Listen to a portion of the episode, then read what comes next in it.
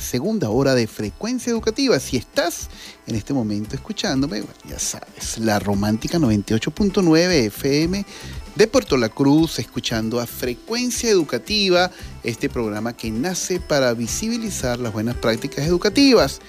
Iniciamos la segunda hora de trabajo y vamos a cambiar el tema, pero 180 grados. Eh, vamos a hablar de poesía. Ya se encuentra con nosotros nuestra, nuestra segunda invitada, además María Celina. María Celina es un personaje, una persona muy querida por todos, porque María Celina es esa persona que, que le coloca ese color a las palabras, ese, ese ánimo, esa capacidad de motivar y, ser positiva ante todo lo que le ocurre. Y bueno, ella es parte importante de muchas organizaciones, pero vamos a reconocerla, vamos a conocerlas desde su currículum. Luego la pueden ir escuchando. Y este según Turismo y Hotelería eh, del Instituto Universitario Tecnológico de Ejido abogada de la Universidad Santa María, tiene diplomados en psicología positiva de la Universidad Metropolitana componente docente de la Universidad de Oriente, locutora, certificado de locución 59008 de la Universidad del Zulia, es docente, es catequista, es madre, además de ello es una gran persona apasionada por el conocimiento, ciudadana y además de ello, bueno, le encanta la poesía y cuando la invité al programa, ella dijo, no, pero es que yo no soy, yo no, yo no quiero, yo no, no soy especialista en poesía, con esa humildad. No, claro que sí lo eres. Y, sabes qué, María Celina, tu impulso me ha motivado a hacer esto. Vamos a ver cómo queda. Amanece el primero, mayo siempre, anhelado. Se encuentra en cabina María Celina, que es la poesía. ¡Guau, Víctor! ¡Qué sorpresa! Bienvenida, muchas gracias. Me inspiras. Definitivamente.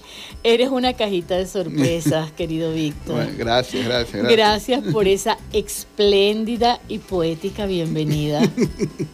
Bueno, no me lo esperaba. María Celina, para mí eh, esta entrevista la, la estaba anhelando desde hace mucho tiempo, porque si bien me has acompañado a lo largo de estos dos años en frecuencia educativa no hemos tenido la oportunidad de tenerte enfrente y para mí es primero un honor y segundo un compromiso.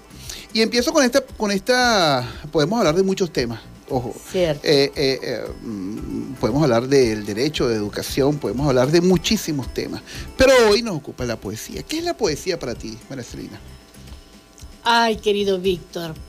Mira, eh, podría contestarte la pregunta de muchas maneras, pero en este momento, y dado ese toque poético que tú le has dado a este inicio del programa, no me queda otra forma que contestarte con una rima de mi amado poeta Gustavo Adolfo Becker, la rima número 21, que además me encanta y que dice así, ¿qué es poesía?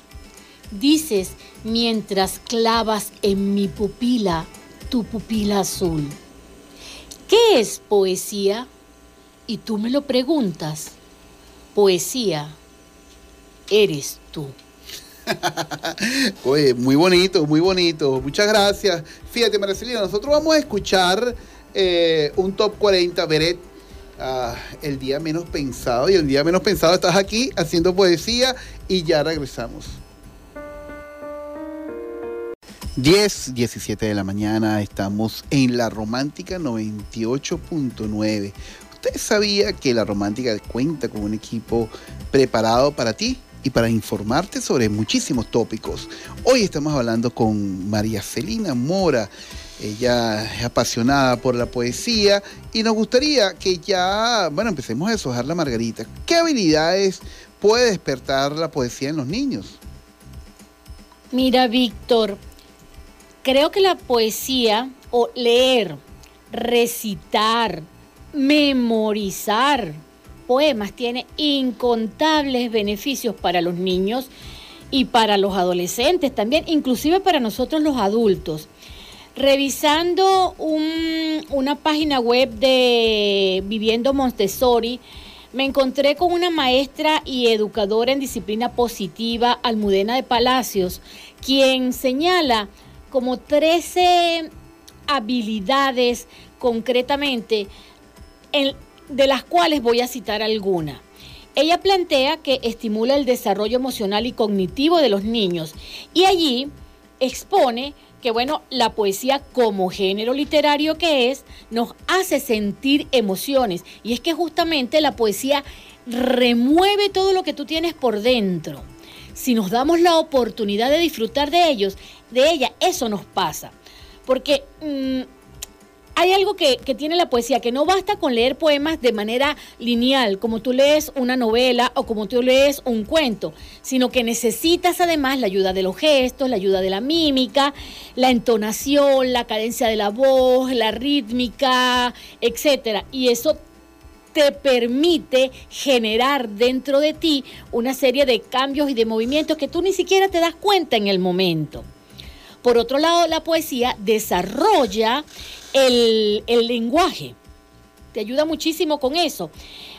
Como este género literario utiliza em, muchos recursos, utiliza eh, elementos para embellecer la estructura poética, eh, al, al, haber esta elaboración, que es mucho más compleja que la de los cuentos, pues el vocabulario puede ser, a veces si se quiere, hasta rebuscado, permite que tengas la curiosidad de conocer, de indagar, de, buscar.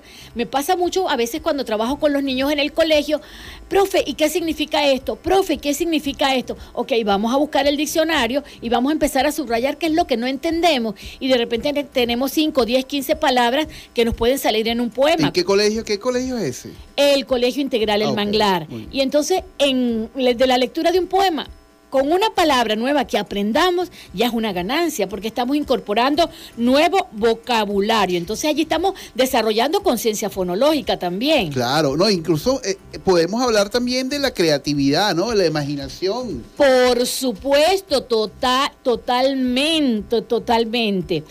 El otro elemento es que desarrolla eh, la dicción, ayuda muchísimo con la dicción. Si tú al leer poesía en voz alta tienes que empezar a pronunciar muchísimo mejor. Porque el recitar, como te decía, no es lo mismo que leer.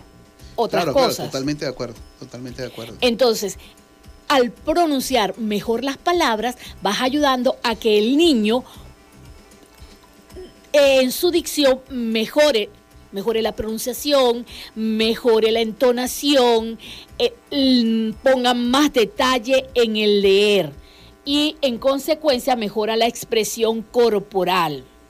Claro, ¿no? Y, al final, eh, todas estas habilidades son importantes porque de cierta manera lo que nos está llamando es a tener a un niño más despierto, eh, alerta al conocimiento y por supuesto... Totalmente. Ir ahondando en eso que llaman interés por el conocimiento. Nosotros tenemos que ir ahí a publicidad de la radio y ya regresamos más con poesía y con María Celina. Detrás de una taza de café siempre hay historias que contar, noticias que comentar, tendencias que... Mejores talentos, la mejor música, la mejor manera de pasar tu domingo, tu, tu lunes, tu martes, tu miércoles, tu jueves, tu viernes y hasta tu sábado. Seguimos trabajando con, conversando con la señora María Celina Mora profesora del Colegio Integral del Manglar en diferentes áreas. Y nos gustaría que conversar, conversar sobre la poesía como una posibilidad pedagógica, es decir, cómo llevar la poesía al aula o a la escuela. A todas las personas que nos están escuchando, que además sabemos que hay muchísimas personas apasionadas. Tenemos un amigo eh, común que se llama el profesor Simón Marín, que está en Barcelona. Excelente. apasionado por la literatura y por la poesía. Un saludo a él y a su familia. ¿Cómo llevar la poesía al aula o a la escuela? Víctor, llevar la poesía al aula, llevar la poesía a la escuela, es todo un reto. Y yo creo que no lo podemos encasillar. No podemos dar una fórmula determinada para llevar la poesía al aula. Creo que cada docente tiene que adaptarse a las necesidades del aula, del grupo. Si estamos hablando de bachillerato, el pensum de estudios exige que se estudie poesía y que se estudie diversos autores según, eh, según las épocas. Ahora, por ejemplo, en mi caso, que estoy trabajando con niños de primaria y que en nuestro colegio vemos literatura, aparte de, de lengua, nosotros trabajamos literatura desde el punto de vista de la apreciación literaria, trabajamos la poesía de una manera eh, diferente, o sea, lo trabajamos desde el plan lector, desde la Semana de la Palabra, actividades que hacemos con los niños y eh, buscamos que los niños aprecien la lectura. Escogemos poetas, hacemos que los niños lean, hacemos que los niños las disfruten, eh, hacemos que estructuren versos o que compongan versos a través de eh, lecturas previas. O, por ejemplo, los mm, permitimos a que hagan, mm, les ponemos lecturas de versos, lo hacemos escuchar y luego les, les pedimos que eh, produzcan versos a través de los elementos que tienen a su alrededor y salen cosas maravillosas. Pues, me imagino, por eh, de hecho, yo te traje unos ejemplos porque creo que es la creación de textos literarios, mejor dicho, la creación de poesía, puede ser maravillosa en los niños si nosotros los vamos estimulando. Por ejemplo, eh, me pasó en una ocasión, estábamos en una clase de literatura en un patio techado y había muchísimo viento, un sol impresionante y muchísimo viento. Leímos poesía y bueno, le pedí a los niños que usaran los elementos que les rodeaban para que se inspiraran y les salieron textos maravillosos.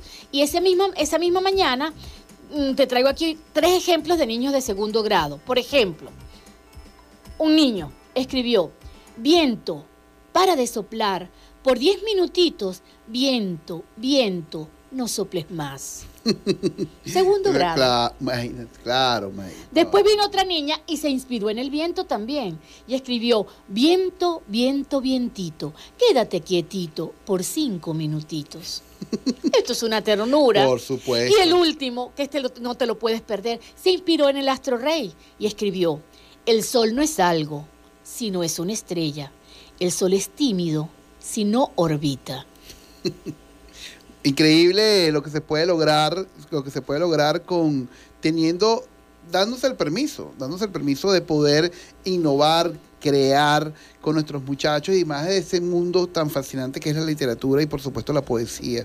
Nosotros tenemos que escuchar un folclore de una obra que se llama Moliendo Café que además eh, poética, una obra eh, eh, que ha, llevado a Venezuela a, bueno, a poder entender el café de diferentes idiomas y culturas. Pero no, no original, esto es 5N Fusión en vivo y ya vamos a regresar.